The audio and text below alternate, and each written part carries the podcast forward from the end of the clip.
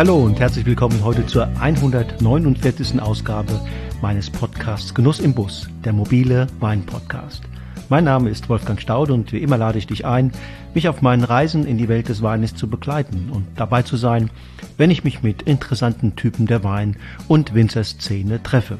Mit der heutigen Episode starte ich eine Interviewserie zum Weinjahrgang 2023.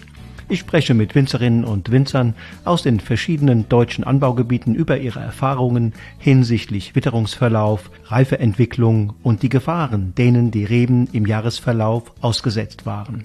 Da die Lese mittlerweile überall abgeschlossen ist, kann ihr Verlauf bilanziert und erste Einschätzungen hinsichtlich der Güte der geernteten Trauben getroffen werden. So viel sei vorweggenommen. Fast unisono berichten die Winzer und Winzerinnen von einem ungemein herausfordernden Jahrgang, nicht nur hierzulande, sondern auch in unseren Nachbarländern. Stimmen aus Österreich und Italien habe ich nämlich ebenfalls eingeholt. In den meisten deutschen Anbaugebieten folgten auf einen entspannten und überwiegend vielversprechenden Start Hochdruckwetterlagen, die dem Oidium, also dem Mehltaubefall, günstige Bedingungen boten. Das waren trockene und meist sonnige Tage, denen Nächte mit niedrigen Temperaturen folgten. Die relative Luftfeuchtigkeit stieg.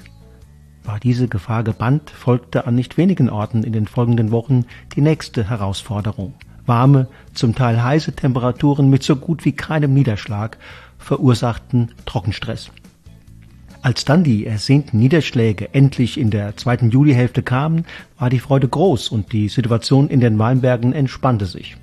Aus diesem Segen wurde jedoch mit zunehmendem Dauerregen ein Fluch. Das verfügbare Wasser lud die Beeren einerseits ein, schnell zu wachsen, andererseits blieb die Reifeentwicklung wegen fehlender Wärme und Sonneneinstrahlung in dieser Phase zurück. Beeren, die sehr schnell groß werden, neigen dazu, sich gegenseitig abzudrücken und aufzuplatzen. Der Infektionsdruck nimmt zu. Fliegen werden angelockt. In manchen Lagen und bei manchen Rebsorten musste die Lese früh beginnen, weil weiteres Zuwarten zu noch mehr Fäulnis geführt hätte. Nicht überall waren die Trauben optimal reif. Andererseits drohten Säureverluste aufgrund der warmen Herbsttage. Es war nicht leicht, die richtigen Entscheidungen zu treffen. Spätreifende Sorten waren diesmal im Vorteil. Im Vorteil waren auch all jene, die ihre Weinberge im Schuss hatten, über gesunde und ältere Anlagen und ausreichend Humus verfügten und beim Pflanzenschutz ihre Hausaufgaben gemacht hatten. Aber auch sie hatten während der Lese alle Hände voll zu tun, mussten die Zahl der Helfer erhöhen und so penibel selektieren, dass sich der Leseaufwand in manchen Lagen und für manche Rebsorten exorbitant erhöhte. Die Erträge gingen gegenüber den Vorjahren zurück, obwohl die Verbände noch wenige Wochen zuvor das Gegenteil prognostiziert hatten. Doch wo der Zustand der Trauben ein weiteres Zuwarten mit der Lese erlaubte, konnte man vom weitgehend stabilen und warmen Herbstwetter profitieren. Auf jeden Fall war es eine ungemein zügige Lese, für viele Betriebe wohl die schnellste Lese, die sie je erlebt haben. Nicht zuletzt weil sowohl Guts- und Lagenweine als auch die vielen unterschiedlichen Rebsorten praktisch gleichzeitig reif waren. Das zusammen mit dem hohen Selektionsaufwand machte die Weinlese 2023 zu einem echten Kraftakt, zu einer Riesenherausforderung.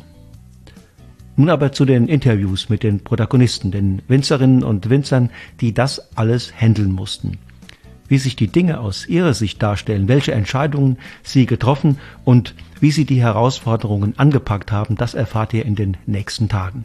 Tag für Tag werde ich eine Episode veröffentlichen, zwei Wochen lang mit insgesamt 14 Winzerinnen und Winzern. Das ist nicht nur eine exzellente Gelegenheit, den Weinjahrgang 2023 zu verstehen, sondern es bringt zudem viele Einsichten über die Faktoren, die die Stilistik und den Geschmack eines Weins im Entstehungsprozess zu beeinflussen und es zeigt, an welchen Stellschrauben die Winzerinnen und Winzer drehen können, wie sie sich vorbereiten können, um dann den Witterungsbedingungen nicht gänzlich ausgeliefert zu sein. Das zeigt nicht zuletzt der Blick auch nach Italien, wo in 2023 Gefährdungen auftauchten, die viele Winzerinnen und Winzer deshalb nicht gut in den Griff bekamen, weil ihnen der Umgang nicht oder nur wenig vertraut war. Ich starte die Reihe heute mit Randolph Kauer, der bis vor kurzem ja in Geisenheim den Lehrstuhl für ökologischen Weinbau innehatte. Seine Forschungsschwerpunkte kreisten dort um den Ökoweinbau und zielten auf die Weiterentwicklung dieses Anbausystems, insbesondere auf die Bereiche Bodenfruchtbarkeit, Biodiversität und Pflanzenschutz. Das ist Vergangenheit. Randolph Kauer wurde kürzlich emeritiert und kann sich nun gemeinsam mit seiner Tochter Anne seinem Weingut in Bacharach widmen. Wie er den Weinjahrgang 2023 erlebt, welche Schlüsse er gezogen und welche Maßnahmen er in den unterschiedlichen Phasen des Jahres ergriffen hat, um den Herausforderungen zu begegnen, erfahrt ihr im Interview, das ich vor ein paar Tagen mit ihm geführt habe. Freut euch auf eine spannende Podcast-Episode mit Randolph Kauer. Los geht's!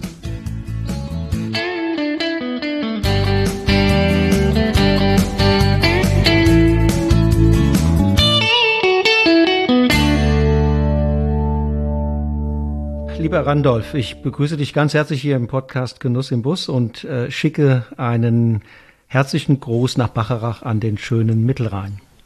Ja, ganz herzlichen Dank. Der Gruß, äh, den nehmen wir gerne entgegen und völlig entspannt, weil wir sind am Freitag mit der Ernte fertig geworden. Ja, das seid ihr sicherlich nicht die allerletzten, aber ihr zählt dazu den letzten. Ich habe gerade noch ein Gespräch mit der Mittelmosel gehabt, da sind die Jungs noch im Gange.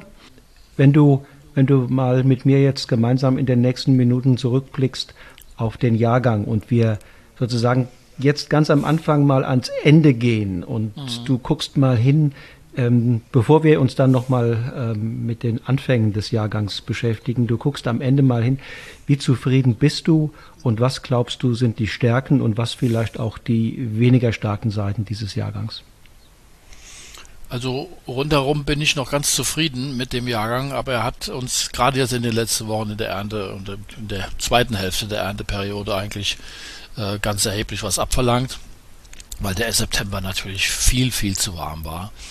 Und dabei alles, was vielleicht an Fäulnis so langsam sich angebahnt hatte, in einer, ja, in einer Geschwindigkeit explodiert ist, wie man es kaum erlebt hat, oder wie ich es kaum erlebt habe bis dato.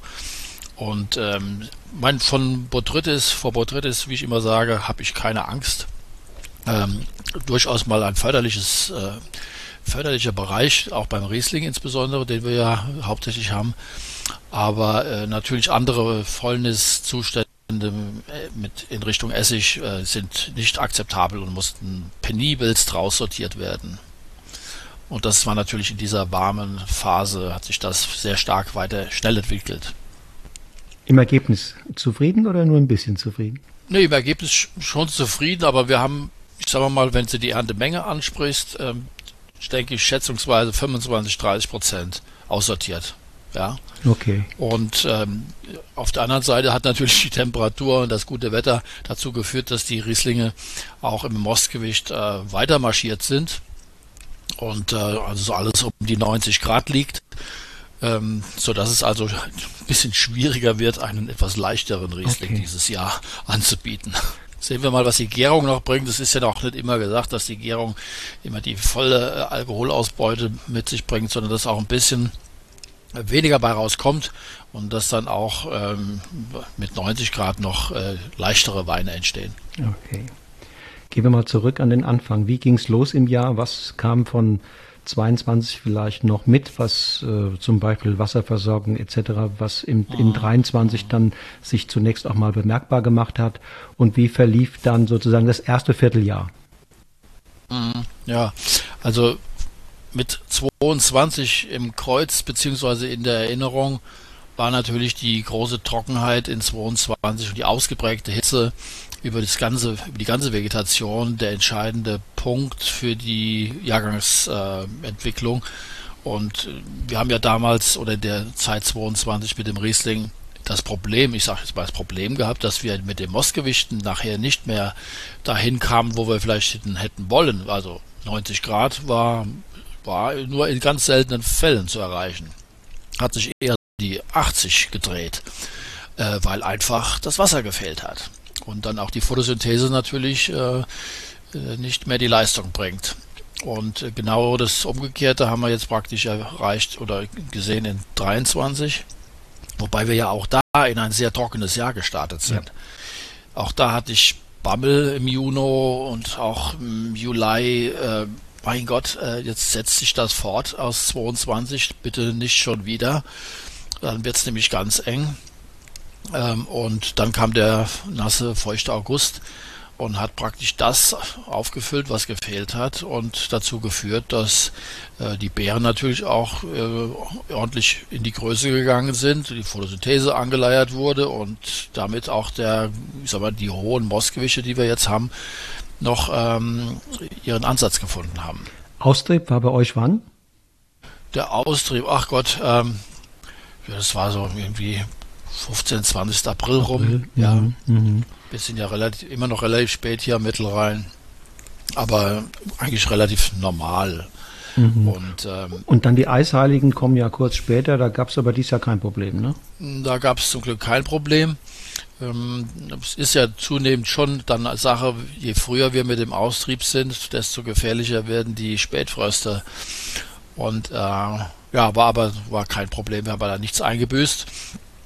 Äh, das heißt, ich hab, war eine, eine kleine Nacht, da ging es mal ganz kurz beim Muscaris. Wir haben ja ein bisschen was mit Piwi-Rebsorten gepflanzt. Mhm. Und der Muscaris ist natürlich extrem früh und auch ein bisschen empfindlich.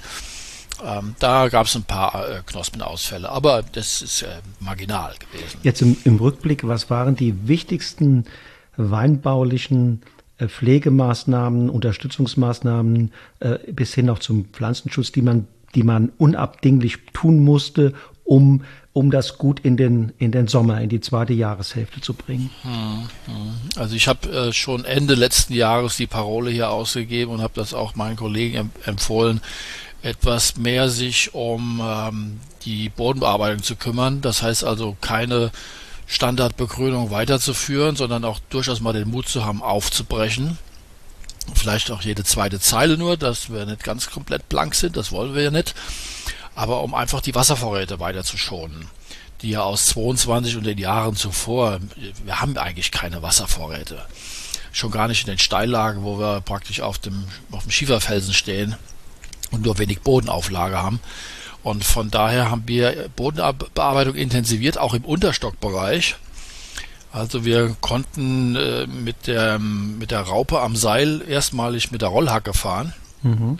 Und da haben wir habe ich einen guten Kollegen, der das für mich macht. Und da haben wir ein bisschen gebastelt und der hat also den Unterstockbereich mal kräftig bewegt und das war gut, weil auch dort ist ja dann auch die Begrünung mehr oder weniger bei uns Standard, weil wir ja kein Herbizid einsetzen und mit der mit dem Unterstockbereich eigentlich nur mit der Motorsense unterwegs sind oder auch mal mit der Hacke.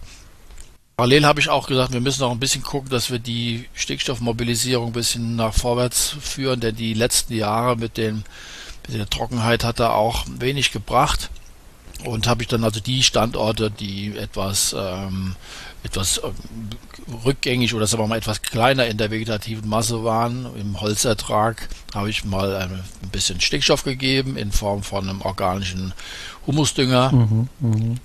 Und in Verbindung mit der Bodenbearbeitung hat das natürlich dazu geführt, dass die Anlagen auch ordentlich in den, ins Jahr gekommen sind. Und äh, auch die Jungfelder, die Trockenheit, ähm, wir haben noch nichts, wir haben nichts bewässert, äh, in 22 nicht und in 23 auch nicht. Äh, dass selbst die Jungfelder das gut überstanden haben. Natürlich reduzierter Wuchs, aber sie leben und sie leben, sehen gut aus. Mhm, mh. Und äh, ja, und dann, das war für mich entscheidende Vorgabe für dieses Jahr und so sind wir auch, war ich ganz glücklich, bis dann, sag ich mal, in den August es mit dem Regen, mit dem Niederschlag losging, der natürlich äh, viel war, ja, einfach zu viel und der dann natürlich äh, dazu geführt hat, dass diese ganzen ähm, Element, äh, Aspekte der, der, der Wüchsigkeit, die ich eigentlich fördern wollte, nochmal mehr äh, gefördert wurden. Mhm.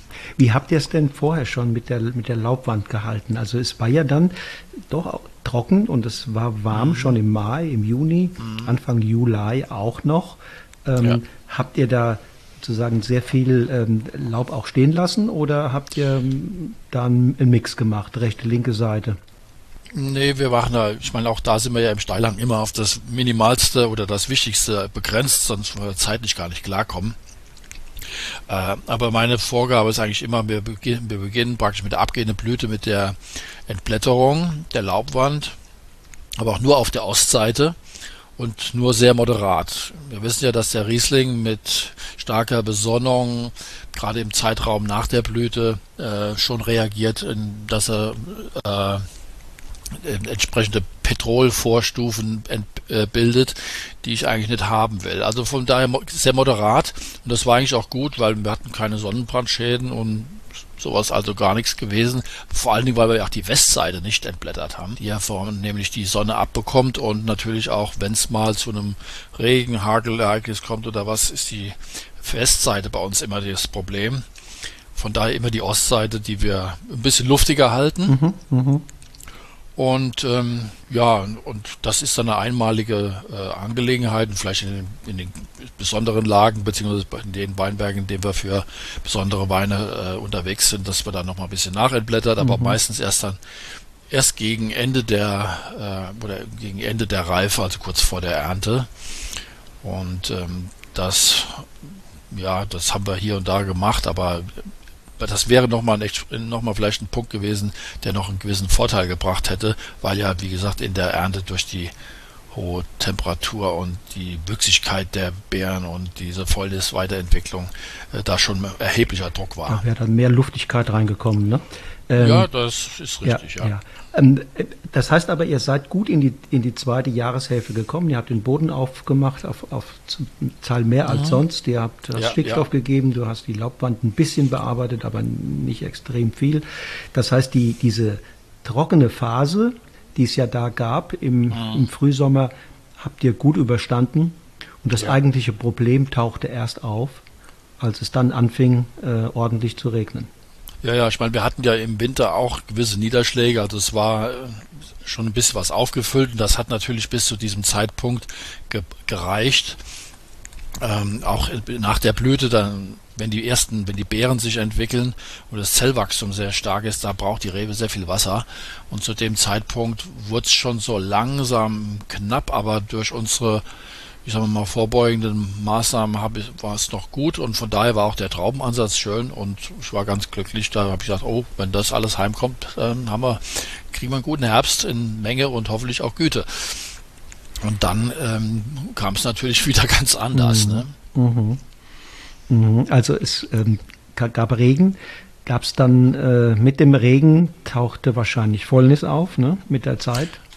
Ja, das ist ja dann, sind verschiedene Aspekte. Also meistens ist es so, dass die Traube ja dann in sich weiter wächst und sich einzelne Beeren abdrücken, mhm. wenn sie sehr kompakt sind. Ja. Jetzt ist das Kompakte bei den Trauben nicht unbedingt unser Problem, aber es lässt sich nicht vermeiden unter solchen Bedingungen, dass sich einzelne Beeren abpressen und dann auch schon Saft austritt oder zumindest dann auch Fäulnis äh, beginnt, die man noch gar nicht so richtig sieht. Ne? Also die Traube sieht von außen noch ganz passabel aus und wenn dann die Bedingungen weiterhin gut sind, dann und warm, dann äh, bilden sich solche Essignester, einzelne Beeren, die dann in der Traube, die ansonsten wirklich schön aussieht, äh, natürlich diese Ecke äh, zerstören. Und die musst du raussortieren, weil das kann man nicht akzeptieren.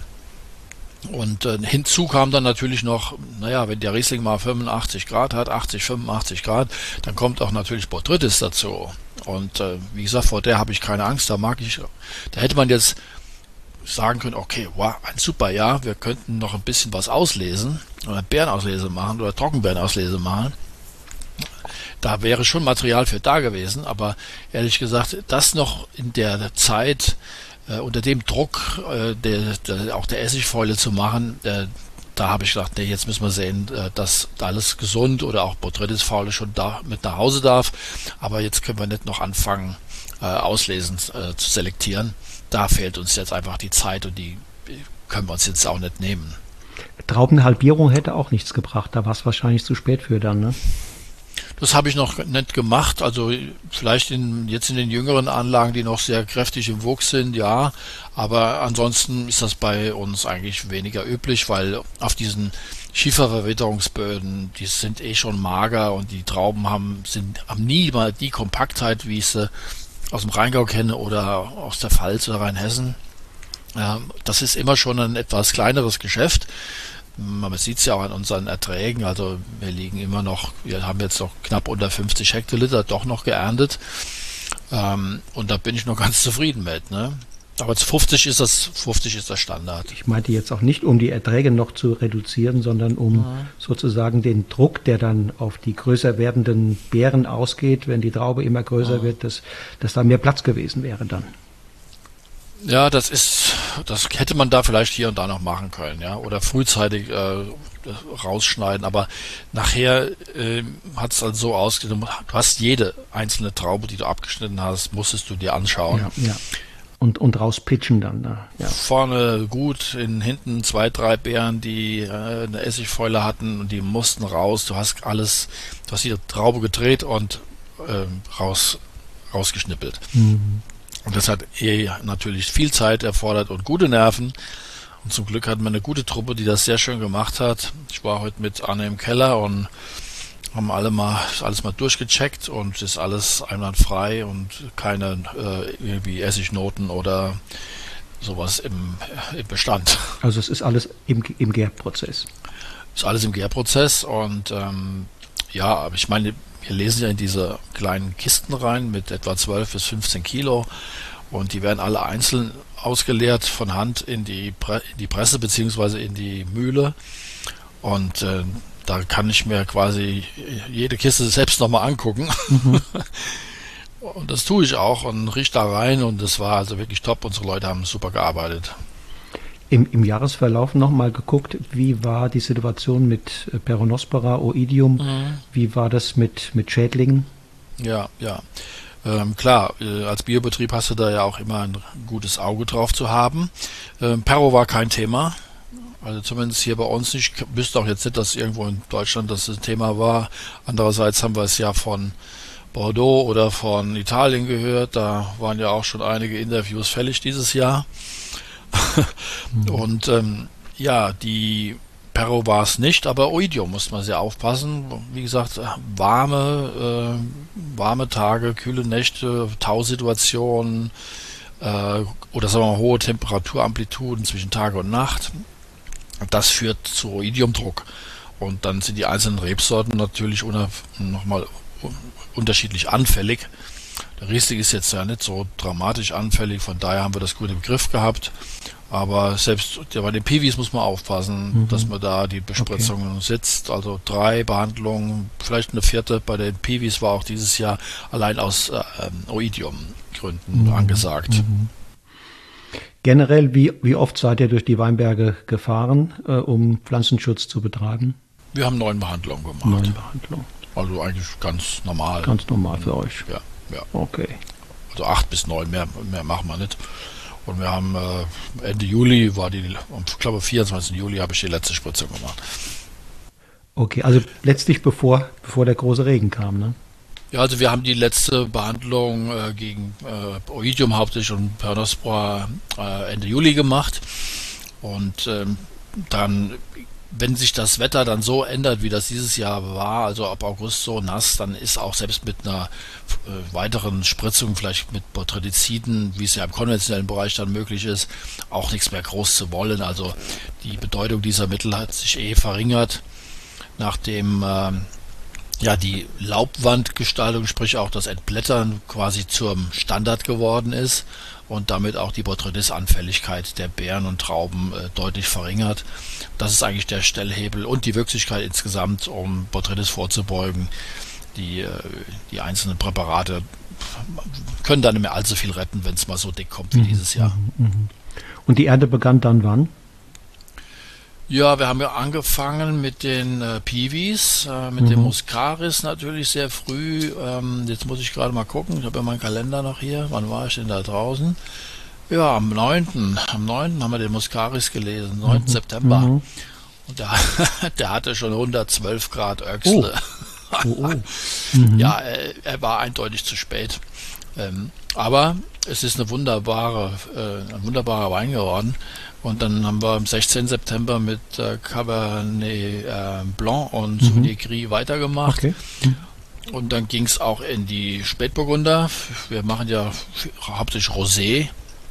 Und äh, aber natürlich auch für Rosé ist für mich die Maßgabe gesunde Trauben. Und auch da war schon, ging es los mit der Sortiererei. Ähm, obwohl wir schon die lockerbeerigen äh, Klone haben aus Geisenheim oder auch den Mariafeld. Ähm, die Erntemenge war sehr gut noch, auch trotz äh, Verluste durch das Raussortieren hat halt länger gedauert, aber da war ich noch sehr zufrieden. Mostgewicht gestemmt, Erntemenge gestemmt. Und nachdem das zu Hause war, ging es dann äh, ja schlagartig mit dem Riesling weiter, wo ich eigentlich noch dachte, da können wir uns noch ein bisschen Zeit lassen, aber nee, ähm, wann haben wir? 30. September. September. Mhm. Ja, da ging es los, oder es ging auch schon in der Woche ah ne, 26. haben wir noch Rot gelesen, ja. Ja, da ging es los mit dem Riesling und da war es auch schon, da konnten wir schon sehen, oh, das wird dieses Jahr, muss man zügig durch, ne? Weil? Das wird, wird, es war schon alles ziemlich reif, die Mostgewichte waren dann doch schon hoch. Mhm. Und der Fäulnisanteil hat sich schon ja, sichtbar gemacht. Und natürlich, aber was man feststellt, auch das nochmal ein Aspekt, in den guten Lagen, also die Südhänge, die auch äh, der Entwicklung immer ein Stück weiter vorwärts sind, da war natürlich dieses Geschehen auch schon im Gange. Ne? Und dann haben wir ja so ein paar Lagen, die sich im hinteren Talbereich bewegen, also da Manebach Richtung Hunsrück raus oder auch hier an der Burg Stahleck in Bachach, das ist ein äh, Osthang. Ähm, da ist alles ruhig gewesen. Ne? Also die waren hinten okay. dran und da ist es immer ein bisschen kühler, die liegen ein bisschen höher. Und ich muss sagen, am letzten Tag der Ernte, also letzten Freitag, und das war ja dann der äh, 13. Der 13. Oktober ähm, haben wir mit äh, noch die gesündesten Trauben beim Riesling geerntet in dieser späten Lage im Westhangbereich. Aus den ehemals eh weniger guten Genau, Lagen. genau, ja. genau. Und ähm, auch da mit äh, gleichen Mostgewichten wie den anderen Weinbergen, die wir zuvor gelesen haben. Also unter den Bedingungen sind die Lagenunterschiede, was den Zuckergehalt angeht, dann eher gering. Ähm, aber es, die Säure ist dann auch immer der Punkt. Also auch in den wärmeren Lagen die Säure niedriger, bei 7, 7,5 und bei den anderen späten Lagen die liegen wir da bei 8,5 mhm. oder auch mal 8,8. Also äh, eigentlich eine wunderbare Range für ein Riesling. Ja. Ähm, von daher denke ich, das wird was. Aber äh, diese, diese Entwicklung zeigt sich schon seit mehreren Jahren, dass wir da ähm, ein bisschen umsteuern müssen und gucken, wo wir zukünftig Riesling noch anpflanzen, mhm. ähm, um da hier auch äh, das Optimale weiterhin rauszuholen. Ich bin ja nicht dafür, dass man zu früh ähm, ähm großartige Theorien aufstellt, aber in der Hinsicht kann man doch mal überlegen, ob man dann nicht mit nicht sogar um eine gewisserweise Umbewertung der, der Lagen ähm, gar nicht mehr umhinkommt.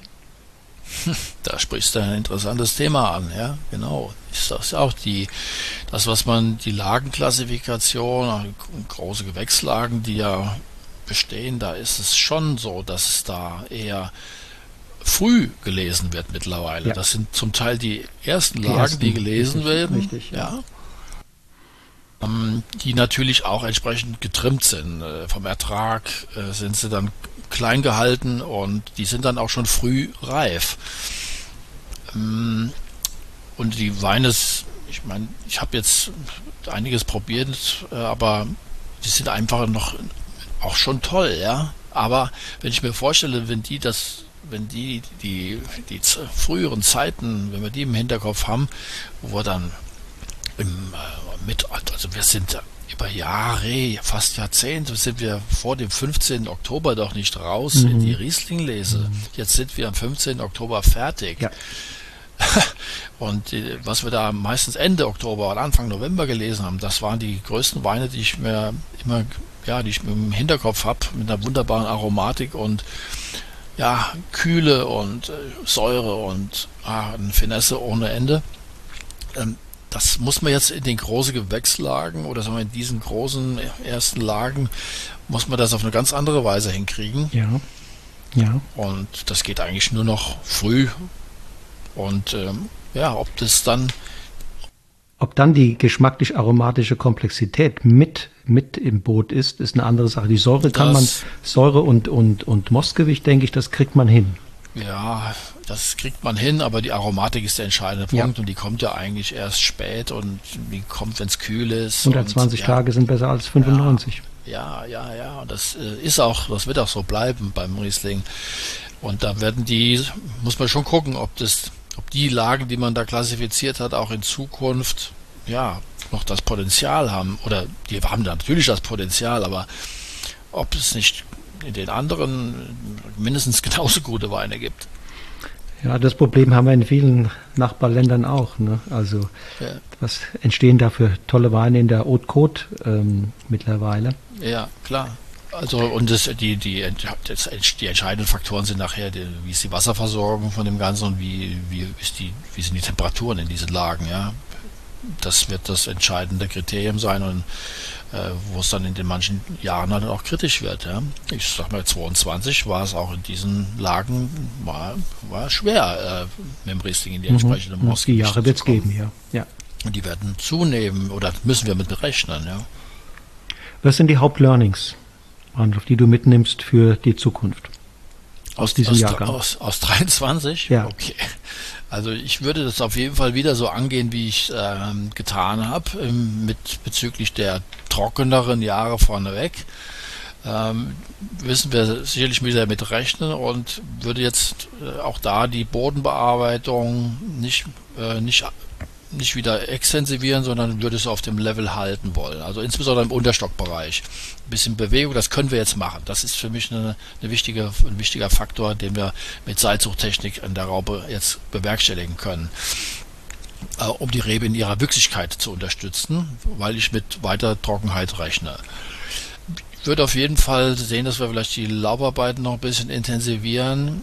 Und wir haben bis jetzt im ja, meist mit Hand entlaubt und dass man dann vielleicht doch nochmal hier und da auch mit der Maschine reingeht, äh, weil es zeitlich nicht anders zu leisten ist. Mhm. Auf jeden Fall mehr Abdeckung noch, also die Gassen, die wir nicht bearbeiten, auf jeden Fall mehr abdecken mit Holzhäcksel, Material, was ich hauptsächlich nutze, um die Transpiration, die Verdunstung des ja, um, Wassers mhm. nochmal zu reduzieren.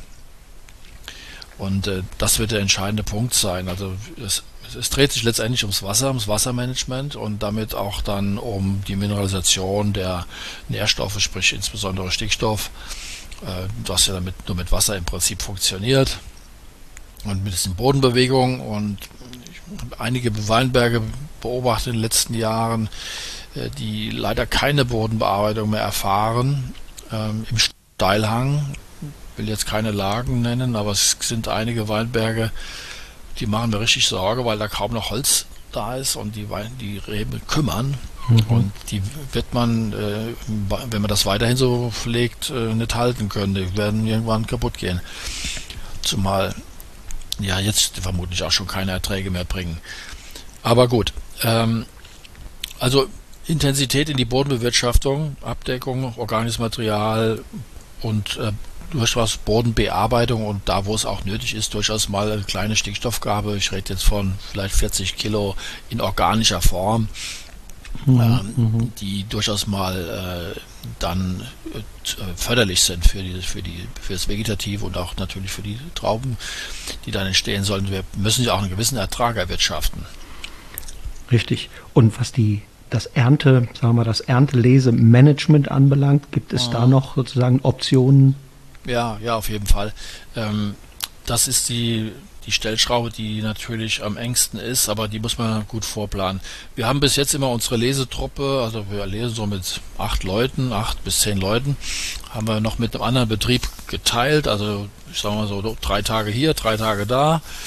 Ähm, das werde ich jetzt abstellen, mhm. weil dieser also nicht wegen dem anderen Betrieb, aber äh, wenn so ein Herbst kommt wie, wie jetzt, ähm, dann ist es angesagt, Turbo einlegen und durchziehen. Mhm. Und dann kann ich nicht hier zwischendrin mal drei Tage oder zwei Tage meine Lesetruppe äh, nicht zur Verfügung haben. Mhm. mhm. Äh, zumal wir doch nicht genau noch wissen, was ist mit dem Wetter wiederum unterwegs in der Zeit.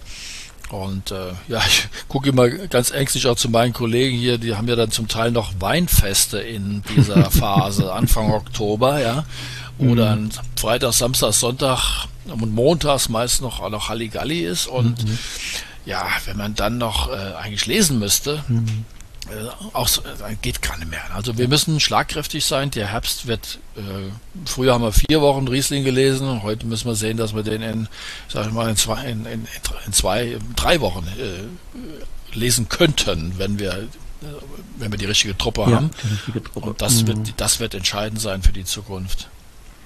Wann, Schlagkräftig. Wann, wann muss man anfangen? Morgens um drei oder um vier oder um fünf? Ach ne, das kann man ja nicht zumuten hier. Also wir sind ganz normal gestartet, okay. aber natürlich wünsche ich mir keine 28 Grad äh, im Weinberg und, mhm. Äh, und dann. Ich habe zum Glück die Trauben in diesen kleinen Kisten und habe sie dann auch bei uns hier unten im Hof nochmal zwischengelagert. Da ist es relativ kühl, da geht das schon mal runter, dann auf 18 Grad nachts. Äh, aber zukünftig wird dann auch noch, wie gesagt, der Most gekühlt werden müssen, mhm.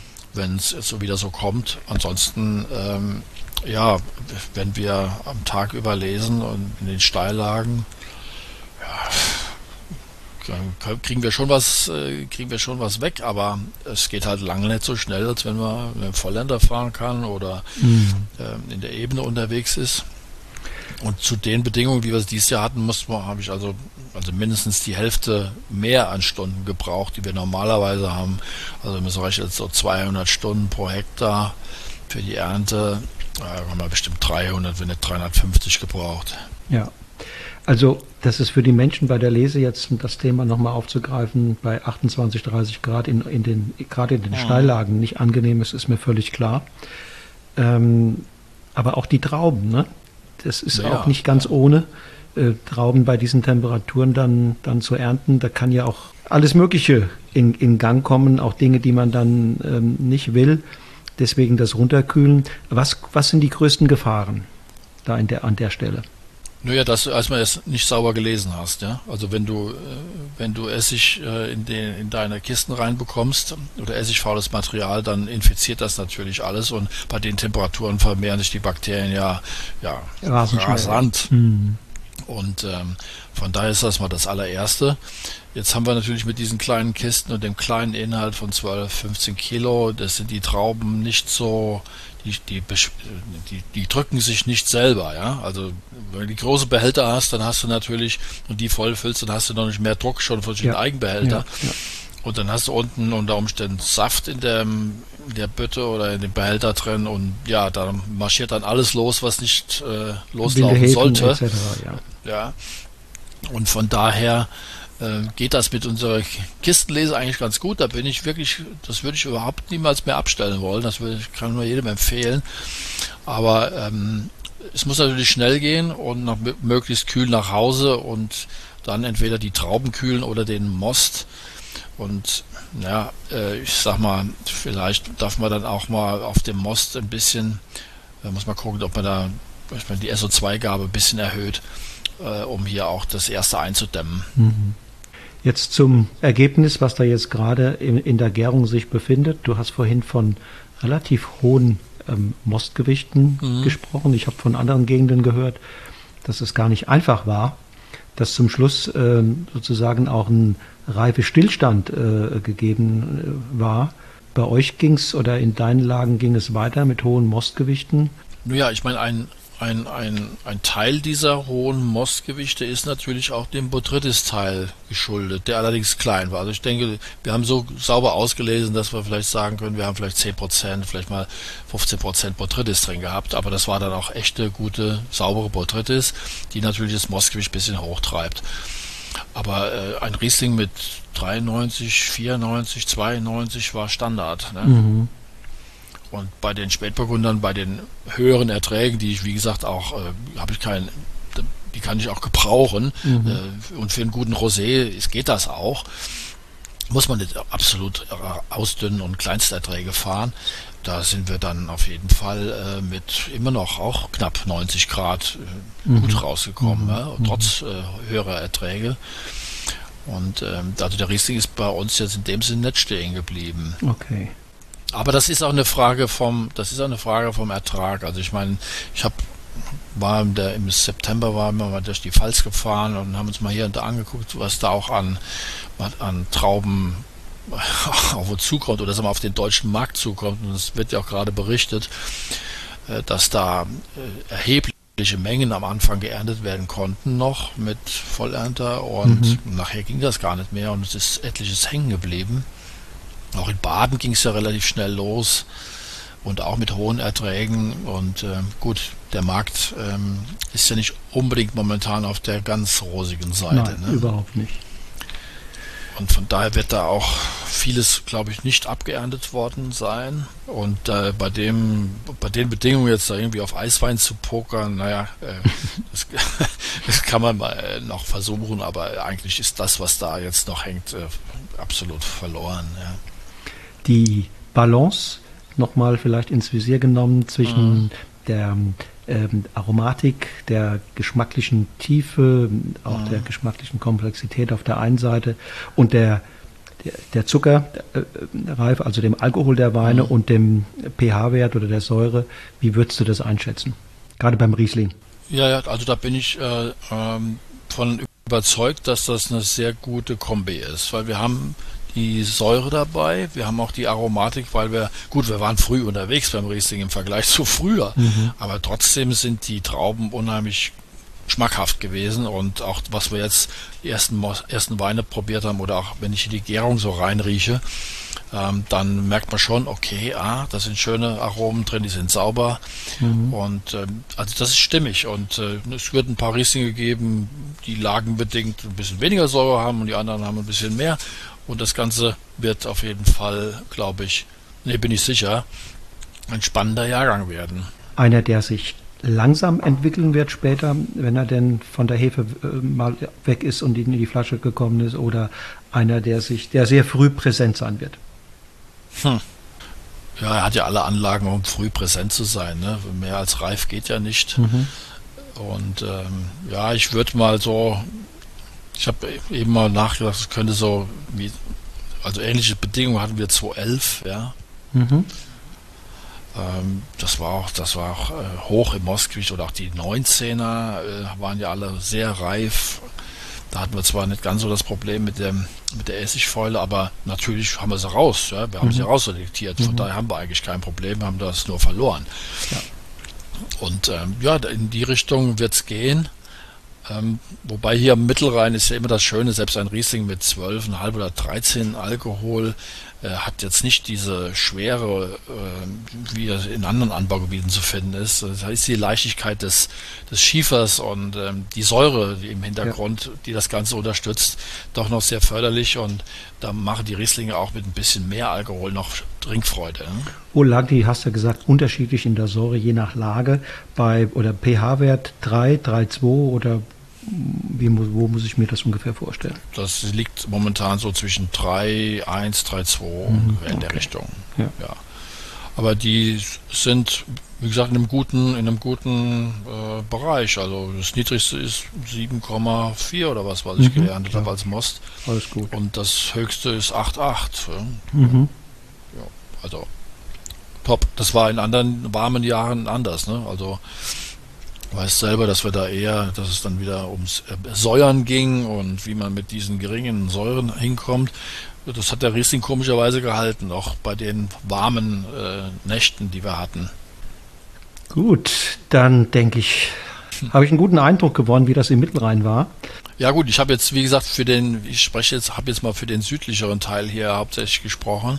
Äh, Mittelrhein ist ja sehr heterogen und ja. vor allen Dingen im, im nördlicheren Teil, also im Bopperter Raum, die sind ja noch früher, die Kollegen im Bopperter haben, äh, die hatten dann äh, ganz schön, die hatten das Problem schon, oder sag mal, die, die, die, mit dem Jahrgang schon etwas früher zu kämpfen. Und dann gibt es ja noch die Kollegen oben im Siebengebirge, da vulkanischem Gestein, die berichten aber auch sehr gut. Also das ist nicht ganz so warm da, ne? Mm, nicht ganz, ja. Aber man, man musste sich überall anstrengen und halt nur das Gute nach Hause bringen. Und wenn man das Gute nach Hause bringt, bekommt auch was Gutes bei raus. Das ist ein schönes Schlusswort. Danke dir ganz herzlich und ähm, sag bis demnächst mal wieder. Ja, gerne. Meld dich. Ja. Bis dann. Tschüss. Tschüss. So, ihr Lieben, das war die 149. Ausgabe meines Podcasts Genuss im Bus. Am Mikrofon war Randolph Kauer, der den Auftakt dieser Podcast-Reihe zum Jahrgang 2023 bestritt. Schon morgen geht es weiter hier bei Genuss im Bus, dann mit einem Winzer aus einem anderen deutschen Anbaugebiet. Schaltet wieder ein und lasst euch überraschen. Bis dahin sage ich Tschüss und auf Wiedersehen und nicht vergessen, lasst es euch schmecken.